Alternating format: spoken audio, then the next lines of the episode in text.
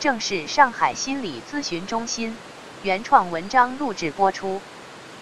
很多人在研究抑郁现象，但对抑郁产生的原因众说纷纭。抑郁到底是怎么产生的呢？人自出生那天起，就通过眼、耳、鼻、舌、身接受大千世界各种信息，其中脑袋怎样认识世界的信息？是从周边人的说话和一些关于认知方面的书籍得到的。这些信息中有消极的思想，也有积极的思想。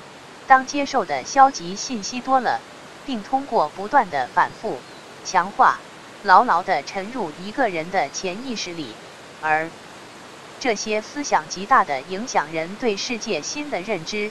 由于是消极的看世界的观念。所以，对世界新的认知也因为消极的观念而消极。例如，一个装有一半水的杯子，人们对它的看法可谓不同。消极思想多的人会说：“我看见的只有半杯水。”而有积极思想的人则说：“我看见的是只有半个空杯，其他全部都是装的水。”同。样的半杯说，在两个人的意识中，一个认为少，另一个人则认为多，而实际上是同样多的水。从这个案中可以看出，消极思维的人对世界的看法就消极。那么这些消极思想的又是怎样引导人进一步的消极的呢？据心理学家研究，一个人在二十四小时里。有五万个观念产生，在众多的观念中，一个消极观念可以派生出另一个消极观念，而新的消极观念又会派生出第三个消极观念。这些消极观念不断的派生出新的消极观念的过程，被称为消极的自动思维模式。人的脑袋一旦进入消极的自动思维模式，就会陷入一个怪圈。例如，当一个人在情绪低落的时候，听见同事对自己说：“你的脸色不好。”这时候，他就产生一系列的消极念头：“我真的脸色不好吗？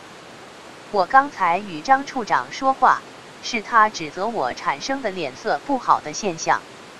张处长明明知道我有抑郁倾向。”他就不知道关心和爱护自己的部属，在这种环境里，我还有什么理由继续待下？我马上就去辞职。我辞职后又能做什么？那我的能力这样差，到其他地方也会被上级责骂的。我该怎么办？呀，这样一连串的消极思想，导致人不知所措。